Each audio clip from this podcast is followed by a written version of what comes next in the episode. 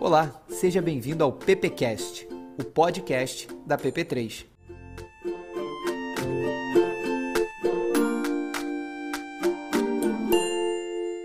O papo hoje é musical, é um assunto que eu amo, música.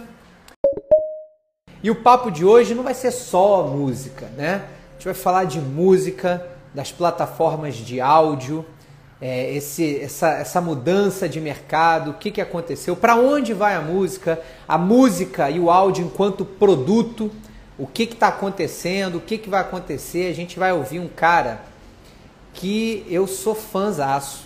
A gente aqui só traz gente que a gente gosta, né? Pessoas que a gente admira.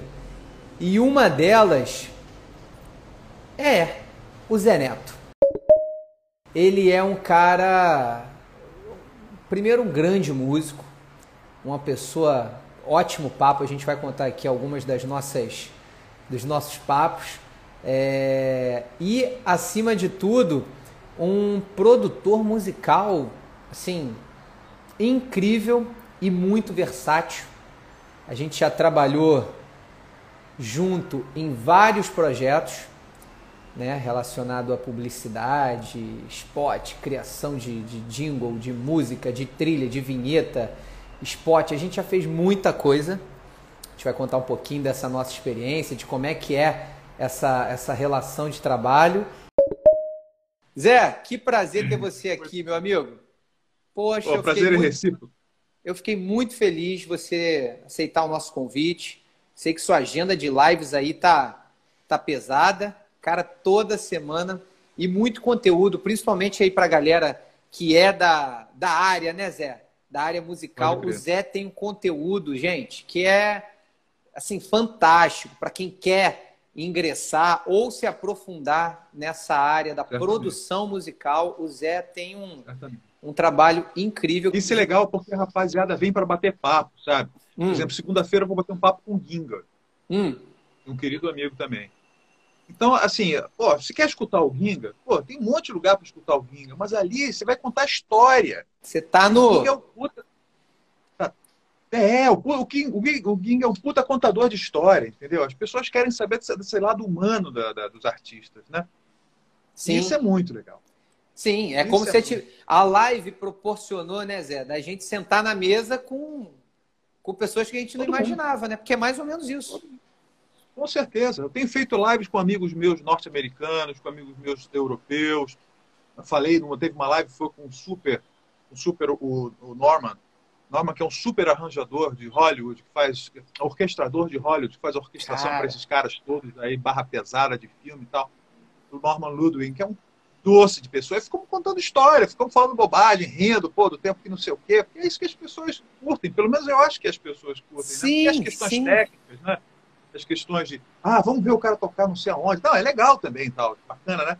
Mas é, é eu acho não que pode ficar muito é engessado, é... né? Exatamente. Eu acho que o atrativo maior é essa questão pessoal mesmo. Como é que é esse cara? O que, que ele pensa? Pô, será que eu posso ser igual a esse também? Porque a gente vai ficando mais velho e a gente vai virando assim meio que contador de história, né?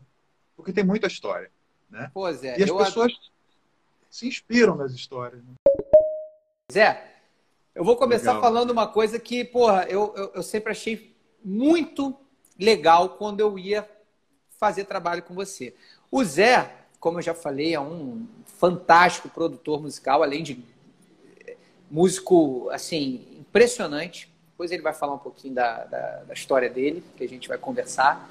Mas uma das coisas é que eu mais gostava de ir é, no seu estúdio era que eu, eu, eu já te falei isso, né? Eu chegava lá, cara, você, você entra no estúdio, eu me sentia em paz.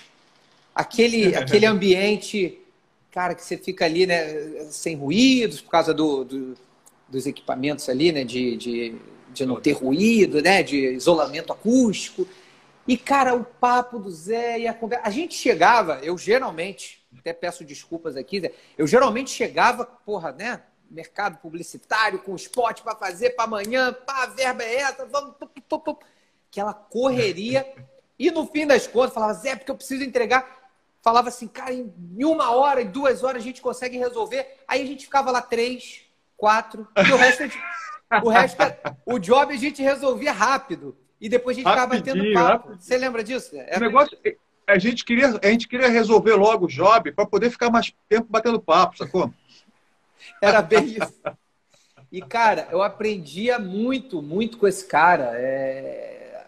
Enfim, da, das experiências dele. E eu vou tentar aqui, humildemente, transportar um pouquinho dessas várias, vários aprendizados, como você falou, né, Zé? Dessas várias histórias aqui ao Sim. longo desse papo aqui com vocês.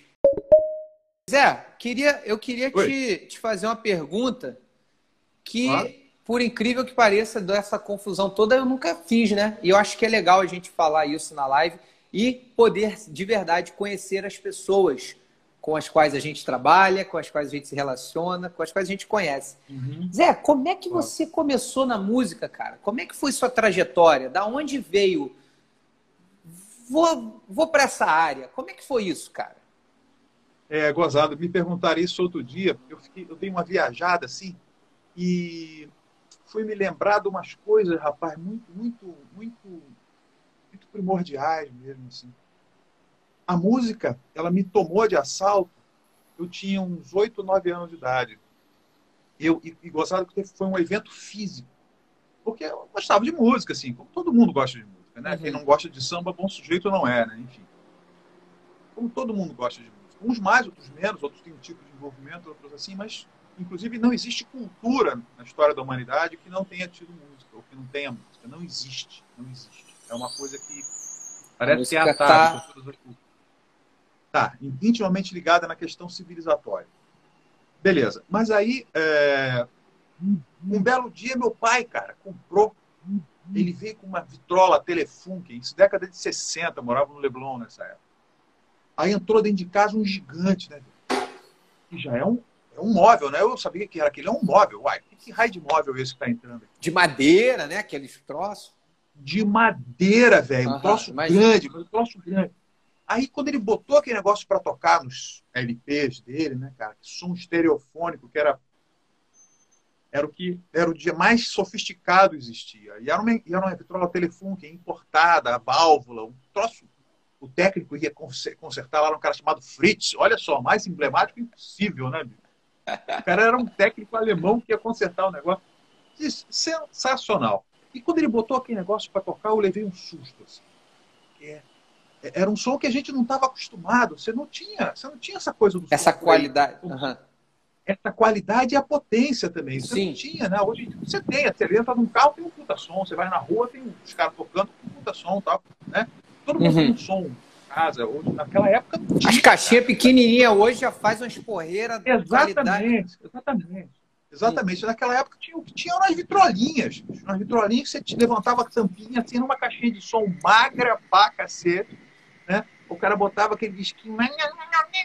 Opa, ficava aquele troço. Mas quando o cara botou o raio de uma vitrola daquele tamanho, eu fiquei, caralho, eu fiquei doido. O que é isso, né?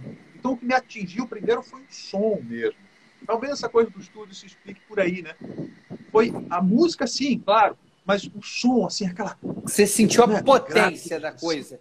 Eu senti a potência da coisa, aquilo me atraiu de cara. Mas aí o repertório que meu pai trouxe para dentro de casa, que foi um repertório assim da, da, maior qualidade, tanto da música brasileira quanto da música estrangeira e mesmo música clássica, né? E ele escutava todo dia. Meu pai chegava do trabalho, dava uma descansadinha, e não tinha papo, ele ia escutar música, era um audiófilo, assim, Tem uma adorava. Coisa... Deixa eu interromper aqui, Zé. Olha que coisa ah. interessante isso daí, né? O seu pai sentava para escutar música, né? Isso é uma coisa que tá meio que se tornando meio de antigamente, né? Ou, ou é achismo meu? Claro que não, não, não, não. Profissionais, pessoas. Mas essa coisa do Sim. sentar, vou sentar para ouvir música. Música hoje está é, geralmente atrelado a alguma outra atividade, né? É. Exatamente, exatamente. Antes a música é, era, o, era o fim. Era o fim em si, né? É. é. Porque o, o que acontece hoje é que o tempo é muito diferente, né, Alexandre? O tempo é muito Sim. diferente.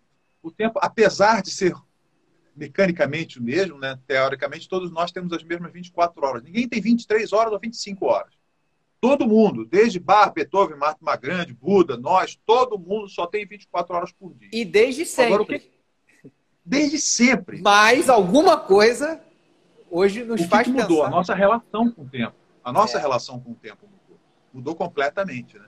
Então a gente tem é, é, uma sensação de que está perdendo tempo se a gente fica muito tempo em cima de alguma coisa. Tô só né? parado, só tô fazendo isso, né? Só estou fazendo isso, né? É. Você tem que estar fazendo mais alguma coisa. Mas aí volta lá, você Então, a falando do seu pai que botava uns sons que que era uma Isso. rotina Aí na eu- sua casa. Isso, aí eu cresci escutando isso, escutando música. Aí começou aquele negócio dos bailezinhos, né? Eu comecei a escutar uma música com, com ouvidos diferentes, né? Não só com eh, aquela coisa infantil, mas uma coisa já com envolvimento emocional, né? Porque ia para os bailinhos, aí conhecia a menina tal. Aí você já começa a ter um, aí isso temperado com a música, né? Acho que acho que ajudou a- a- o meu temperamento romântico, né? Do- da, da, da, arte de uma forma geral. Eu Artístico, sou um né? É, mas eu sou um artístico romântico mesmo. Eu gosto de, de romance, mas não necessariamente essa coisa piegas. Eu não gosto de pieguice, né? Eu gosto da, da emoção, mas um representante disso muito bom, o Astor, que é o Astor Piazzolla. né? Astor Piazzolla é um cara que é cheio de emoção, mas não é... Entendi. É, tem potência, sabe? Tem potência, mas tem verdade, tem emoção ali naquele negócio. E aí os os anos se passando, aí ficando um pouquinho mais velho, aos 13 anos eu ganhei um violão. É, isso, que eu, isso que eu tava curioso. Eu falei assim, até agora só a música. É, Quando é nada. que entrou É. o primeiro instrumento? É isso que agora. Foi porque go- foi gozado isso, né? Porque a música chegou primeiro do que o instrumento. É, É, porque Isso- é muito comum as pessoas entrarem na música.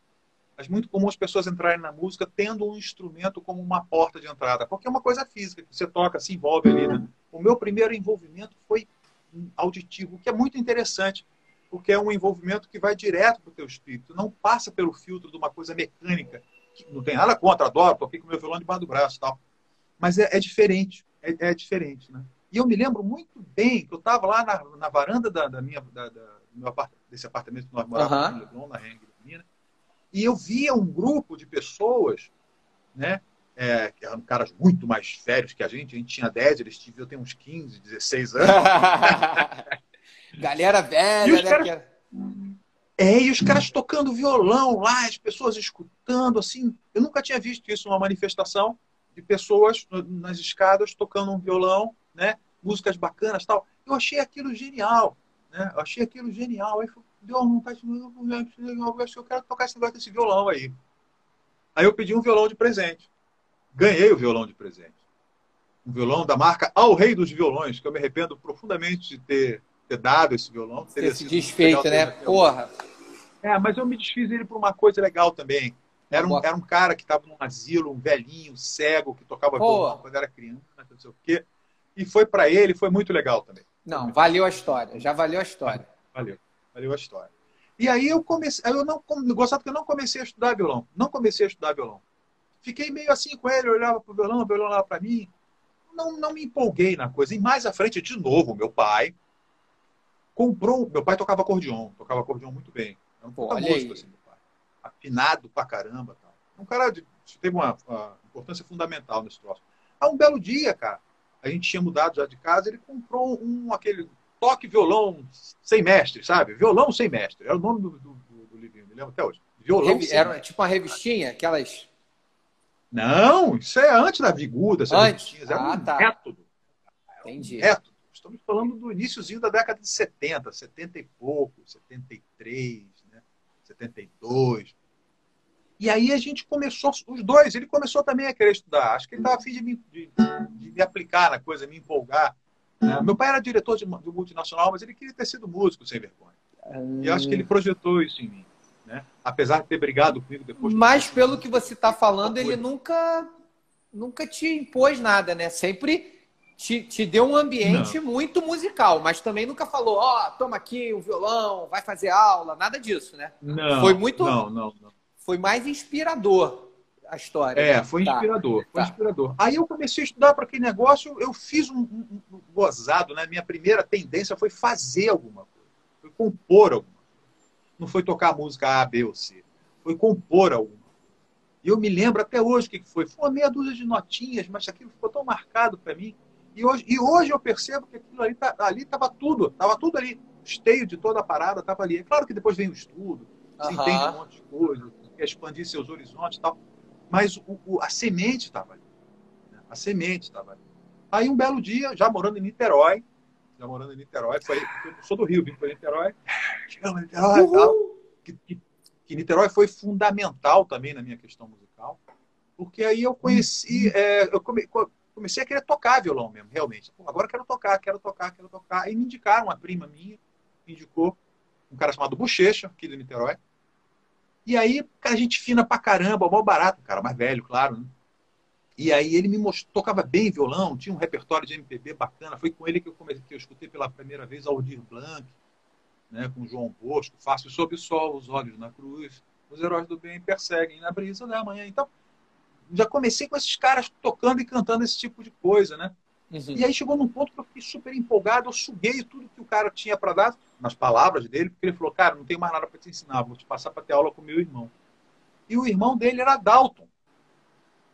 Dalton muito estranho, que a gente chama de Dalton muito estranho, né? Uhum. Dalton super hitmaker, né? Da, da, pô, foi puta sucesso, fez sucesso maravilhoso no Brasil e tal.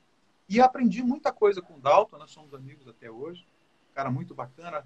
E aí a coisa começou a ficar um pouco mais séria, né? Eu comecei a me envolver com grupos musicais e, e sempre compondo, gozado, né? A coisa da composição veio que meio, meio que junta, assim. Eu, eu acho que, que eu sou... Outro dia eu consegui realizar isso mesmo. Eu não sou um instrumentista para tocar qualquer coisa. Você vai me chamar assim para tocar... Pô, Zé, tem aqui uma peça com essa partitura para você tocar esse troço aqui. Não vou conseguir tocar direito, possivelmente. Tá? Não sou um, um instrumentista... Mas, compensação, tem uma facilidade de criação. Pois é, pois é, mas a, a, a meu lado instrumentista é mais para executar as minhas próprias músicas. Eu estudo as minhas músicas, meu material de estudo são as minhas músicas. E para tocar esse monte de coisa que está por aí, não há necessidade de grande estudo, né? É, na realidade, a gente, a gente vai chegar, a gente vai chegar lá, a gente vai chegar lá.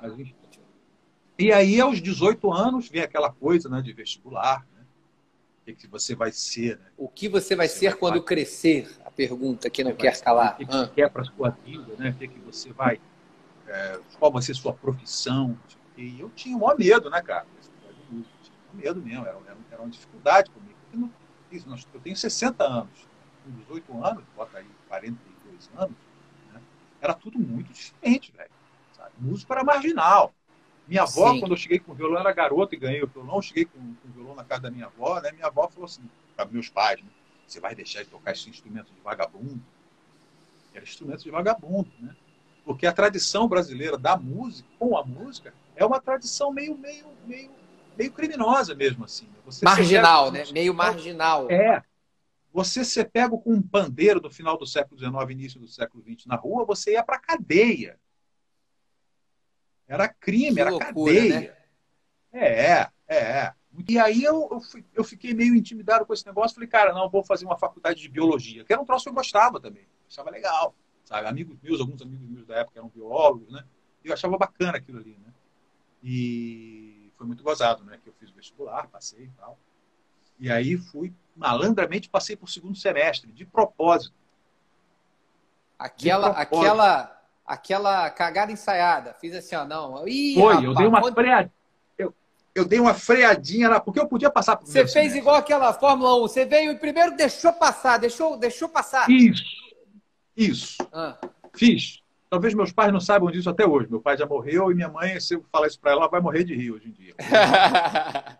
Mas o fato é que eu dei aquela freadinha assim e passei para o segundo semestre, porque intuitivamente era um tempo que eu precisava para poder Me ambientar. Porque na vida é muito assim, né, Alexandre? A gente vai enfiando uma coisa atrás da outra, né?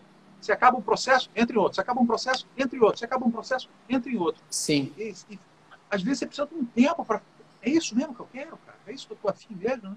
Isso um hiato ali, uma pausa, né? É, a gente. Exatamente. É, não, não, tem, não tem muito esse tempo, né? Não tem, não tem, não tem. Aí você chega aos 40, 50, 60 anos de idade, muita gente, você conhece um monte de gente assim, que não sabe o que está fazendo aí. Ou como você falou, né? Desculpa aí eu, eu, eu falar disso. Pô, meu pai foi um grande cara da indústria, porra, grandes empresas, mas queria ter sido músico. Então, assim, tem, tem, tem muito desse sofrimento, né? Que o cara chega num certo estágio e fala, porra, o que, que eu tô fazendo? Né? Tem tudo. O que, que eu abri mão, né? Músico. Exatamente, porque tudo tem um preço, você não pode ter tudo.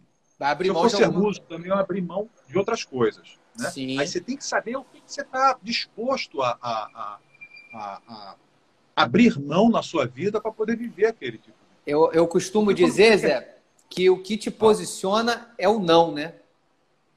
Talvez pois mais é. do que os sims que você fala, né? Aprender a dizer não. Os nãos não. que você dá, ou para as pessoas, ou para a vida, né? Quando você faz uma escolha, você disse não para outra, às vezes. O não é que às vezes Exatamente. posiciona mais do que o próprio sim, né? Exatamente. E aí eu deixei para o último dia para fazer a matrícula no vestibular, na, na faculdade lá. Ficou para o segundo semestre. E aí o que, que rolou nesses seis meses? Conta aí. Conta aí a merda que deu. Deu alguma merda. Vagabund eu fiquei vagabundeando de uma forma consentida. Eu tinha o aval da sociedade para ficar seis meses vagabundeando. Para ser um vagabundo. É, Passou para a Universidade é, Vestibulando, né? Chancelado, chancelado, chanceladão. Eu passei para o vestibular, passei para uma faculdade federal, ah, para uma profissão linda, maravilhosa, biologia, vai ser professor, vai ser pesquisador, que bonito. passou para o segundo semestre. Porra se esforçou, mas não deu para passar no primeiro semestre. Puta mentira, né? Mas, enfim. E aí fiquei seis meses, eu, precisava de um tempo. Eu precisava de um tempo para. Sabe como é que é Libriano? O Libriano, às vezes, ele ia pesando todas as. Né? Pesa daqui, pesa dali, prós e contras tal. Às vezes toma decisões erradas, enfim, normal. Mas o fato é que eu, eu, no final das contas, eu percebi que realmente a minha vida não, não era isso. Minha vida era ser músico. Aí eu troquei a faculdade. Foi nesse meio tempo, nesses seis. Nesse Foi no último dia da matrícula da faculdade de biologia que eu cheguei com os papéis lá em cima da, da, da, da mesa lá para a moça recolher. Quando a moça foi recolher, antes dela recolher, eu recolhi. Caraca. Eu tirei da mão dela. Teve, teve essa cena, assim. Se for fazer um filme das histórias, é, vai ter essa cena. Real. Teve essa cena. Eu com meus papeizinhos assim, a moça foi pegar, foi, pegou de um, pegou de outro. Quando foi pegar o meu, não. E fui embora com a cabeça blá, blá, blá, mil por hora e, e, larguei a bomba em casa. Aí nessa hora entrou uma trilha sonora, Zé saiu correndo, é. com a, aí já entrou a música ali, com certeza, já entrou uma trilha. Ah. O vento, vento é, nos cabelos. Você saiu correndo pela praia de Caraí. Estamos fazendo um filme aí já. Cheguei...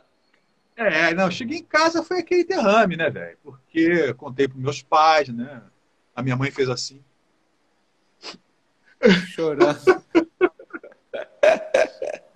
Meu pai olhou para mim sério e falou assim: Você já é um homem, você deve saber o que faz. E virou as costas.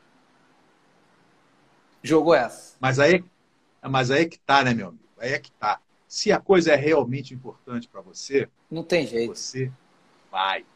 Se não for, essas coisas vão te tirar do lugar. Daí a importância de você descobrir a tua vocação. Porque uma coisa é você ter talento. Você pode ter um, um puta talento para ser um musicista. Outra coisa é ter a vocação de viver aquele tipo de vida que vai te cobrar uma série de preços. Sim. Não é sim. assim.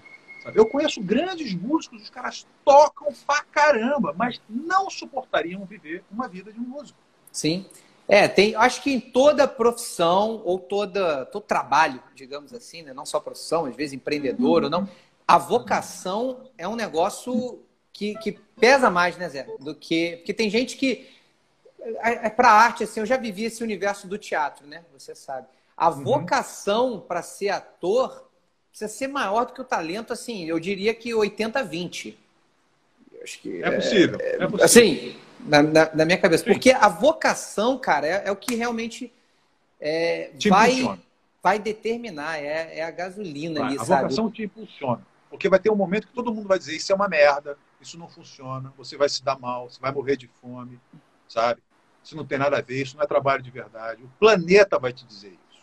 Aí me conta o seguinte, Aí... Zé, qual é a diferença de criar para publicidade, de criar para filme, que você já fez trilha, algumas, né, Zé? Trilha, trilha mesmo, gente. Uhum. Quem não sabe, tem as trilhas incríveis, depois você pode falar um pouquinho disso, se você quiser. Imagina e de criar música. Então, assim, como é que você entrou, como é que ficou profissional e como é que você. E como é que é a diferença de criar publicidade, de criar trilha para filme e de criar música? Me fala disso, cara. É, é, eu, quando me perguntam isso aí, que é uma pergunta bastante recorrente, porque é, é realmente uma pergunta muito boa, porque isso são dois polos. Né? Uma coisa é você criar sob demanda. outra coisa é você criar por um impulso criativo, por um impulso natural teu de, de você é compositor. Você, uhum. os grandes mestres da composição, os grandes mestres, não estou falando de gente pequena, estou falando dos grandes mestres de todos os tempos da composição, eles dizem que composição não se ensina, você nasce compositor. O que você aprende são os recursos. Né? Sim. Porque o, o, o, que te, o que te leva a compor é um impulso interior. Você não fica assim, ah, eu queria ser tanto compositor, vou estudar ser que, compositor. Tanto que tem muitos Aí artistas que são excelentes artistas e não são compositores, né? É, uma coisa não tem nada a ver com a outra. E vice-versa. O cara é um puta compositor e quando abre a boca. Mas não, não sabe, é. nada, é. Uhum. Não sabe nada. São coisas muito diferentes. São coisas muito diferentes.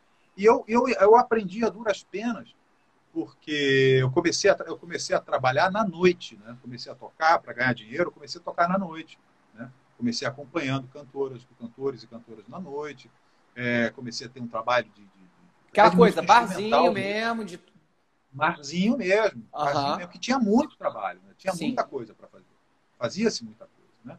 E aí começaram a pintar, né? Porque os amigos músicos, né? todo mundo crescendo junto, né? Porque nessa época, não só nessa época, acho que em todas as épocas, a gente olha mais, tem que olhar mais para o horizontal, ou seja, para os teus parceiros, né? Às vezes você está aqui, Sim. você olha, ah, ah, eu quero que fulano me chame. Fulano não vai te chamar. Fulano Sim. tem os amigos dele lá em cima, né? É outra galera. Uhum. Tem, tem, que subir do andar e andar, né? Andar e andar. E você vai junto com a galera do teu, do teu horizontal, né? E foi Legal. isso que foi acontecendo, né? A galera vai crescendo junto, pô, você faz trabalho colaborativo, faz coisas bacanas, não faz aquela coisa só visando a grana, faz uma coisa que é bacana, aí aparece bem, né? Aí as pessoas começam, opa, esse cara é legal, situação é bacana, te chamam para tocar aqui, te chamam para tocar ali. No, no, começo foi muito assim de noite. Aí eu comecei a tocar com, com um amigo meu de toca violão muito bem, o Zé Eduardo Martins, que está na Europa hoje, está para os Estados Unidos. Não sei onde é que ele está mais, que ele deu uma, deu uma, uma, uma mudou a vida dele. Uma fugida. músico de rua. É, ele virou músico de rua. Assim, o negócio dele é, ele diz que a, a, única plateia boa é a plateia espontânea da rua. O resto é mentira. É artista, artista. É, ele entrou nessa e eu acho barato porque ele está correndo atrás do sonho dele, está correndo atrás da verdade dele, do mito dele, né, da, da, parada lá dele, da, da jornada dele quando mas enfim, então nós começamos a fazer um trabalho de música instrumental, começou a pegar, começou a ficar bacana, e comecei a participar com outros amigos também. Aí já pintou um negócio de uma gravação. Aí nessa época, até com 20 e poucos anos, eu gravei o primeiro jingle, olha só. É, entrei num estúdio de verdade para gravar um jingle, foi que barato, mas como músico, não como, como compositor. Né? E aí começou um papo assim das pessoas dizendo, pô, vamos, vamos. Eu já estava trabalhando, músico mesmo, né, tal. Aí começou um papo das pessoas dizendo assim, cara, vamos para a Europa, vamos para a Europa. A Europa que é legal, a Europa que é bacana, tal, não sei o quê. E uma rapaziada foi. Né? E eu achei aquilo legal, por alguma maluquice da minha cabeça. Eu, doideira de 20 e poucos anos. Né?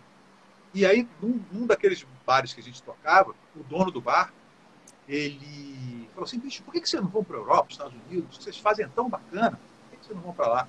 Pô, a passagem naquela época era uma fortuna, era um negócio de 5 mil dólares ainda tinha um negócio de um depósito compulsório também, enfim, tinha uma dificuldade muito grande de viajar. E ele falou assim, pô, mas você não iria de navio, não? Eu falei, mas como assim de navio? Ele falou, ah, eu trabalho na Tocinave, eu posso arrumar uma passagem para você de graça. Enfim, aos 24 anos de idade, eu entrei dentro de um navio cargueiro e fui para a Europa viver minha aventura de ser músico. Caraca, olha aí, tá vendo como é que eu não sabia disso? É, você é... foi igual o Jack no Titanic, ganhou a passagem ali na hora, você foi, entrou Total. Ainda bem total. que não foi o Titanic, né? Mas você está aqui. Não... poderia ter sido. É. Poderia ter sido. Aí tá, não existem garantias. Né? As pessoas que querem viver esse tipo de vida, elas têm que entender que não existem garantias. Pode ser um Titanic, sim. Mas vou te falar, Zé, Entendeu? não existe garantia em nada. Nada. Nada. Tem não um é? cara, Flávio Augusto, que ele fala: não existe estabilidade. Essa, essa, essa, essa, crise, essa, essa confusão toda aí está mostrando isso de novo, né? Não tem estabilidade. E eu fiquei três anos, e eu fiquei três anos lá tocando, viajando, aí fiz umas coisas bacanas, toquei no Festival de Jazz de Montreux com meu trabalho de violão, de violão solo, Natal, fiz alguns festivais de jazz importantes de lá nessa época também. Toquei com uma grande estrela, gravei no disco de uma grande estrela na época, era o, era o Roberto Carlos da época lá, que era o Jorge Mustaqui. Isso aonde que você foi? Europa onde? Zé? Eu cheguei, eu cheguei primeiro na Suíça. Né? Eu cheguei primeiro na Suíça, encontrei alguns amigos lá, daqui de Niterói, por sinal, que ainda estão lá, até, né? até hoje, ficar, fixar uma residência lá.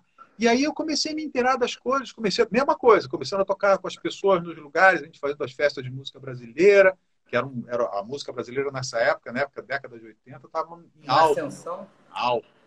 Pô, em alta, total, cara. Total, total. Trabalhava pra caramba. E comecei a, a, a minha, eu, eu, te diria que a minha, minha vida profissional mais violenta mesmo, assim, né, de, de trabalhar todo dia, de ganhar dinheiro tal, foi na Europa mesmo, gozado, né? E tocando música brasileira. Eu me aproximei muito mais da música brasileira Fora do que, que aqui. É, porque aqui é o seguinte, cara, se você, hoje em dia mesmo, se você liga uma rádio brasileira, né, norte-americano, quando vem para cá, ele fala assim, nossa, igualzinho lá em casa, só que é cantado em português. É o que os caras dizem. Você pega um norte-americano que ele vem para cá, ele quer escutar música brasileira, você, onde é que você vai levar ele para escutar música brasileira? Tá, tá. Vai, se você for hoje lá na, na, na, na Lapa, você vai escutar música sertaneja, para tudo quanto é lado, que é um, uma coisa meio imitada, meio imitada do country norte-americano. Enfim, tá uma confusão da porra, né? Mas a gente não tem uma tradição assim é, de valorização de, de uma música de uma música mais nossa. Assim. Própria, Mas, enfim, né? Raiz. Bem também. Faz... Oi? Própria, né? Mais raiz, assim, digamos. Né? É, e a gente tem tanta música boa, nossa, aqui acontecendo, né? Não estou querendo dizer com isso que. Que, que um é bom, outro ah, é não. Bom, né? É, não, eu gosto de tudo. Eu gosto de jazz, eu gosto de rock, eu gosto de pop, eu gosto de funk bem feito, eu gosto de coisas bem feitas. Eu gosto de tudo que seja bem feito. Se for bem feito, para mim tá legal. Sim. Mas não pode ser negócio mal feito, sabe? Mentira e mal feito. Duas coisas que eu não tolero na música. É mentira, ou seja, a pessoa está fazendo uma coisa que eu veja que aquilo ali é uma puta enrolação, o cara tá ali só para poder é, se dar bem na parada. É um né? rosto só. Aí é você escuta outro dia. Pois é, aí eu escutei outro, outro dia as pessoas falando, não, porque a Anitta é isso, a Anitta é isso. Eu falei, qual o problema com a Anitta, velho? Ela faz um troço que ela se amarra, eu sei porque eu conheço amigos, amigos meus que compõem para ela. Ela ama aquele negócio, para ela é uma puta verdade, entendeu? Ela tem um puta respeito com o público dela, ela é uma pessoa engajada, né? inteligente. Sim. Pô, qual o problema? E faz um puta e sucesso. E que escolheu um estilo de música para representar essa verdade dela e ponto, né? E ponto. Não tem que ter esse tipo de coisa. Ela é verdadeira naquela parada, ela é uma pessoa íntegra. E agora, a questão estética, eu não compro, não compraria um CD da Anitta, não vou ficar escutando o CD da Anitta, porque é uma questão estética, não tem nada a ver com a, o meu reconhecimento do valor que ela tem enquanto da, artista, né? total, como artista e do total direito que ela tem de fazer o que está fazendo, sabe? Sim. Então as pessoas ficam pegando as suas opiniões e transformando em julgamento. Opinião é um troço, velho, né? Cara, eu opinião tenho, é uma pensado, parada. Zé, que é melhor você pedir um tapa na cara do que opinião. Porque o tapa na cara é capaz do cara não te dar. Agora, opinião, ele vem e dá mesmo que não quer nem saber. Aí machuca mais ainda, né? Opinião. Uhum. As pessoas acham que são obrigadas a dar opinião. Eu tô achando que o mundo tá meio assim, não tá? Eu acho. Parece que é obrigado a você dar sua é. opinião. É. E não precisa, não, cara. Você pode ficar, não. pode ficar na tua. Se você não gosta de, de A, não precisa falar mal. Se você não gosta da empresa tal, não precisa fazer propaganda contra, né? Que agora tem um movimento de boicote a marca tal, mas não vamos nem entrar nesse, nesse assunto, não, que é, é, é complexo. É, é, é, complexo. É complexo, é complexo. Tem muita, muita coisa doida acontecendo, especialmente nessa época difícil, né? Sim. Do nosso país. Né? Tem muita opinião, né? tem muita opinião. Tem, tem, tem, tem. Mas enfim. E aí, uh, por questões pessoais, eu voltei da Europa no final de 87, comecinho de 88, né? E aí fui começar, na realidade, recomeçar uma vida no Brasil gozado isso, tudo ao contrário, né? Mas aí já conhecia algumas pessoas, já estava fazendo algumas coisas tal. E aí um amigo, foi em 89, um amigo que é meu amigo até hoje, ele era, na época, ele era o diretor de marketing do Banerj, que era o Banco do Estado do Rio de Janeiro. Caraca, Banerj, hein? Ele era pica grossa das galáxias. Ele, o cara fazia toda a campanha do Banerj no Brasil, era o cara do marketing do Banerj. Né? E, e ficamos amigos que ele me viu tocando no, no, no, num bar aqui em Niterói chamado Paraty, na época chamava-se Paraty, e eu estava tocando bem nessa época. E ele ficou muito impressionado, ficamos amigos, tal, não sei o quê. Ele falou assim, pô, Zé, mas você tem um lance assim, você nunca pensou em fazer jingle? Eu falei, pô, jingle, velho, não sei e tal. E ele começou a me sugerir isso, eu comecei a achar interessante, alguma coisa me atraiu ali, né? E aí no final da década de 80 eu comecei a fazer música para publicidade. E juntamente nessa época começou a coisa da revolução digital, né? Aí eu comecei a comprar equipamento, né? Pequenas coisas, gravador de fita cassete de quatro canais, era um troço impensável. Altas né? tecnologias, altas tecnologias. Né, Nossa, né? altas tecnologias. E eu sempre gostei, aí comecei a me enfronhar naquele negócio. Aí no começo da década de 90, montei um estúdio comercial naquela sala que você conhece, conheceu. Foi? Foi naquela sala que você conheceu, Caramba. ali no centro de Niterói. Sim. E aí ali fiquei muitos anos, né, com aquela sala trabalhando, trabalhei para Niterói Discos, aí começou essa coisa de ser produtor também, né, arranjador, tal, trabalhei para Niterói Discos, fiz mais de 20 discos lá para eles, né? E fazendo música para teatro, fazendo música para publicidade, e, e, paralelamente o meu trabalho de música instrumental também, no início da década de 90, eu ganhava dinheiro com música instrumental. Era muito doido esse troço. Tinha programas na rádio, da Globo FM, Arlindo Coutinho, Aí você uma, uma expressão bacana, né? Oi? E aí você fazia a parte instrumental de, de, de projetos assim. Era isso? Eu, eu, tinha um trabalho instrumental, já tinha um trabalho instrumental autoral. Próprio, tá, tá, tá. Entendi. É, né? Já tinha uma coisa autoral, por causa do Festival de Jazz de Montreux, que nós lançamos um disco, na época, um LP lá na década de 80, isso repercutiu as pessoas começaram, né? Então tipo, tinha uma cena que a gente tocava, tinha o Jazz Mania que a gente tocava, tinha uma série de lugares em que você tocava e as pessoas viam, né? Isso tocava nas rádios, gerava direitos autorais, né? Era, era bastante, bastante interessante. Assim. Enfim, isso veio andando e aí começou essa revolução, né? Que a gente vê da tecnologia hoje. Né?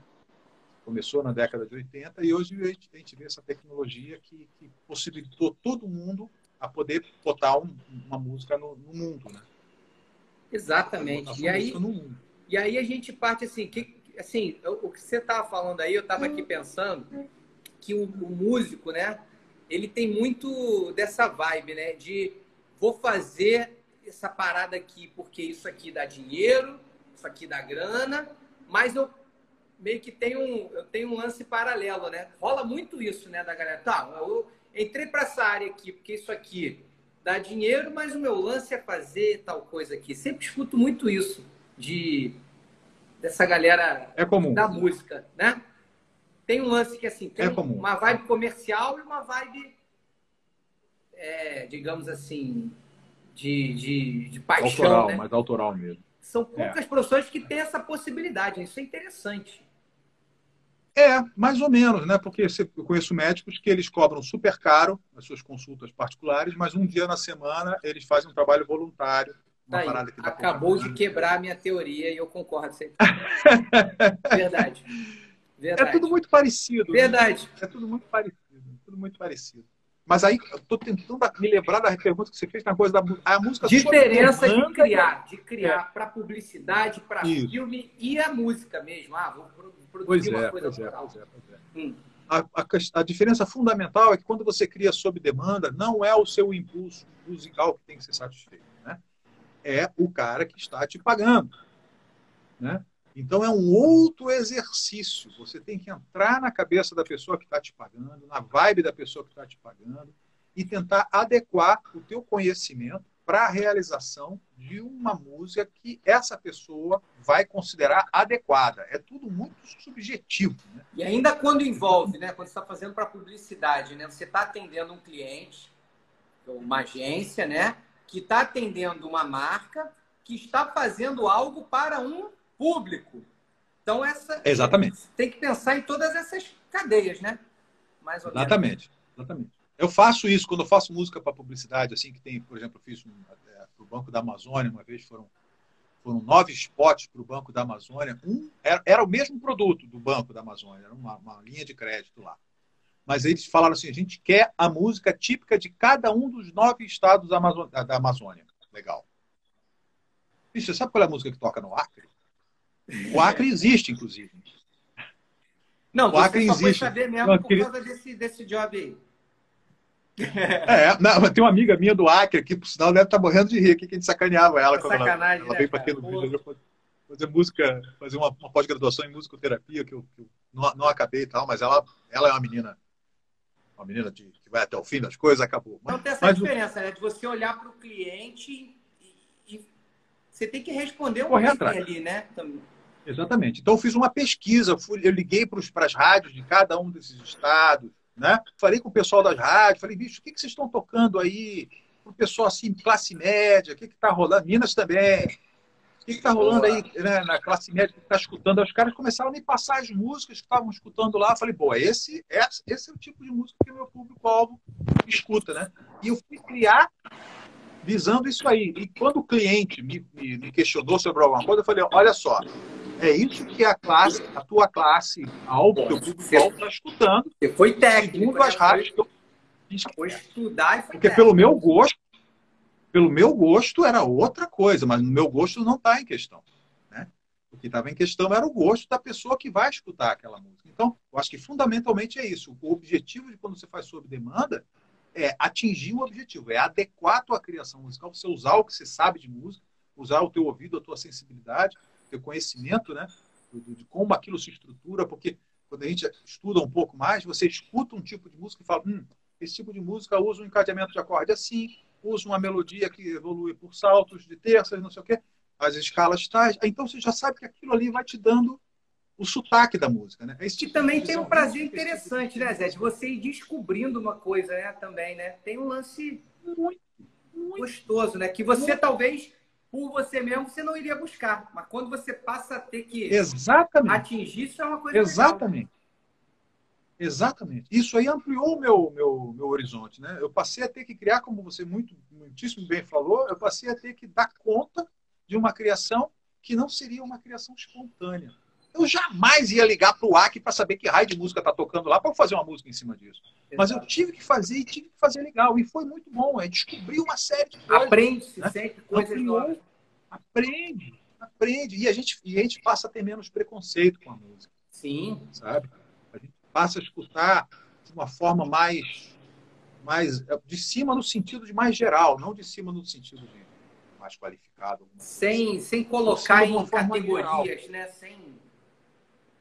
Exatamente. Você falou, né? Exatamente. né? Música é música, né? Tem que ser bem feita, tem que ser.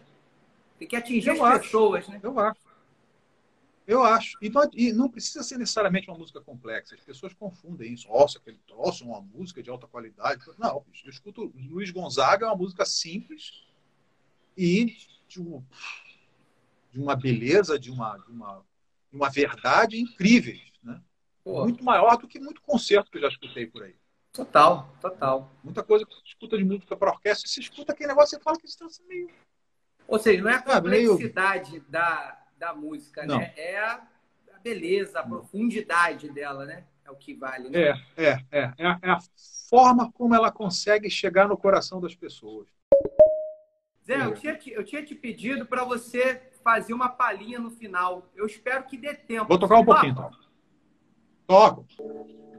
Thank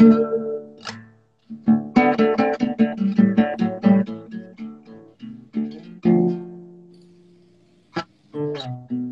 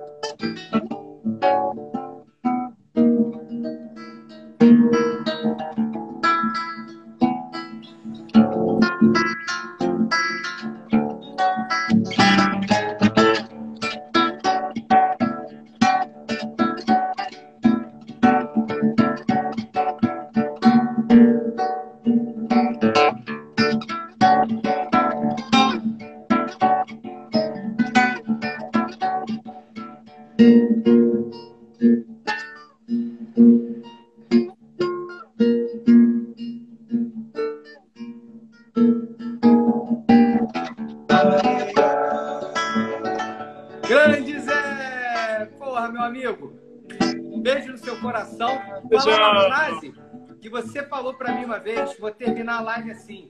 Tudo de som para vocês. Essa frase dele. Ei. Valeu. Zé. Beijo em todo Muito obrigado. mundo. Tudo de obrigado. bom pra você. Tem que ter outra live, porque tem muito papo. Obrigado, obrigado, obrigado. E obrigado Vambora. a todo mundo pela presença. É só marcar. Que live luxuosa. Obrigado a terminar com esse som maravilhoso. Pode aplaudir aí, galera. Muito obrigado. Zé Neto!